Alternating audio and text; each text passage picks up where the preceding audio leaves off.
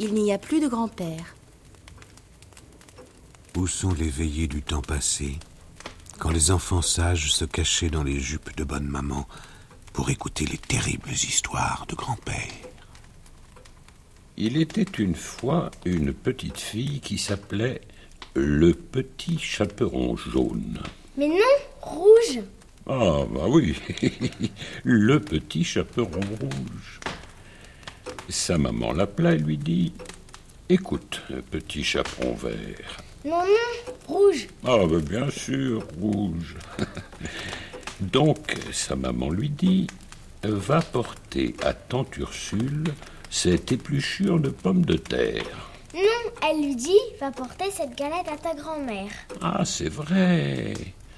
Alors, la petite fille s'en alla dans le bois et rencontra une girafe. Quelle salade Elle rencontra un loup, pas une girafe. D'accord. Le loup lui demanda Combien ça fait 6 fois 8 Pas du tout. Le loup lui demanda Où vas-tu? Tu as raison, tu as raison. Le petit chaperon noir répondit Rouge, rouge Le petit chaperon rouge. Bon. Elle répondit Je vais au marché acheter de la sauce tomate. Jamais de la vie. Je vais chez ma grand-mère qui est malade, mais j'ai perdu mon chemin. C'est juste. Alors le, le cheval lui dit Quel cheval? C'était un loup. Bien sûr.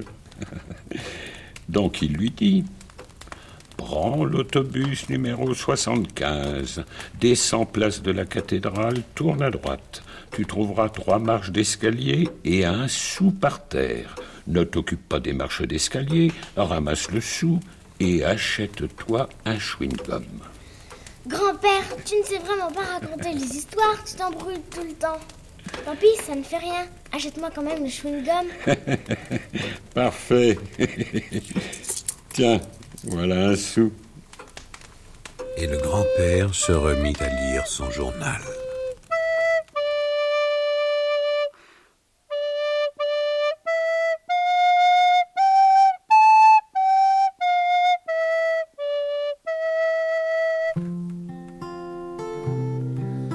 Moi, le grand loup des ondes, j'aime bien les histoires de mes frères et des contes qui sont notre mémoire.